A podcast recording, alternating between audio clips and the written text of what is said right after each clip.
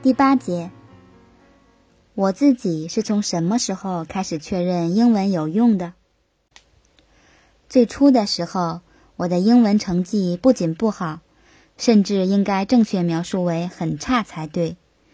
从小我就被误解，很多人误以为我英文成绩一定会不错，因为我的父亲是英文教授。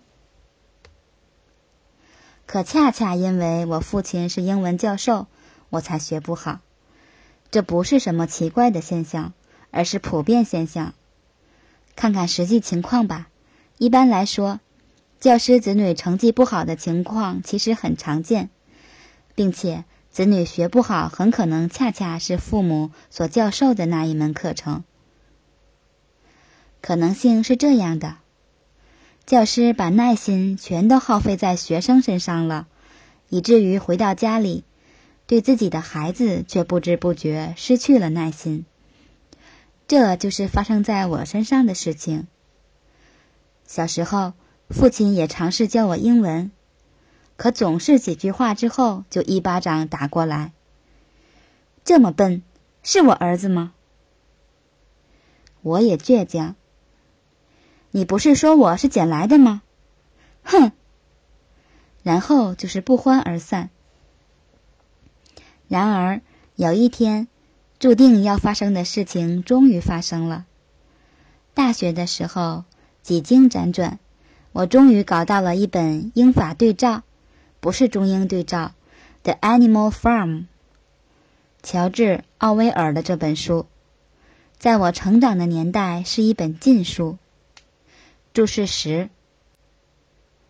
现在这本书早已经不再是禁书，你甚至可以在新浪读书频道里面找到这本书的全本中译版《动物农庄》。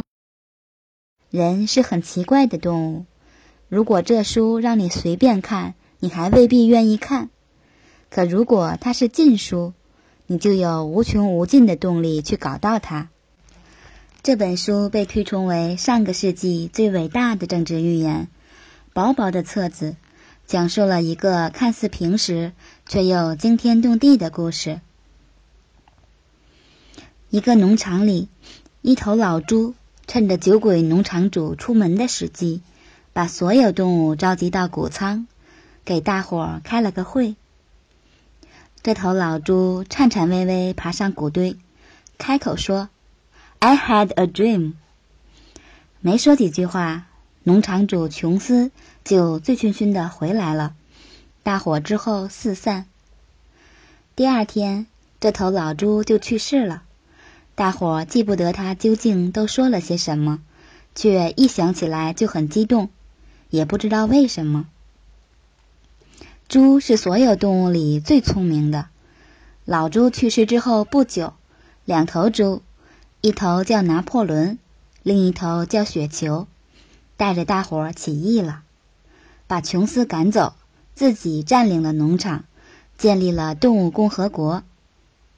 这些动物甚至有宣言的：“All animals are born equal。”再后来，猪们发现酒很好喝，可问题在于，酒不是无穷无尽的，不够喝。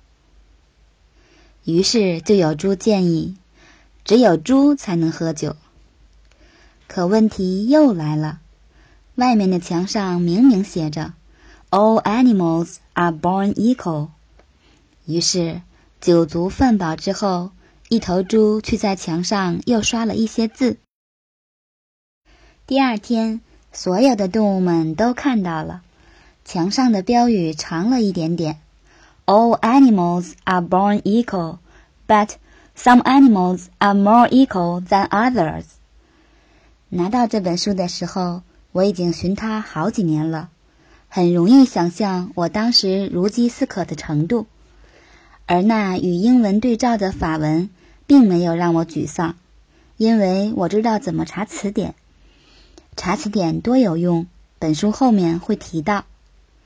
我花了大约半个月的时间才读完这本书，可一点都不觉得辛苦，甚至不知不觉就读完了。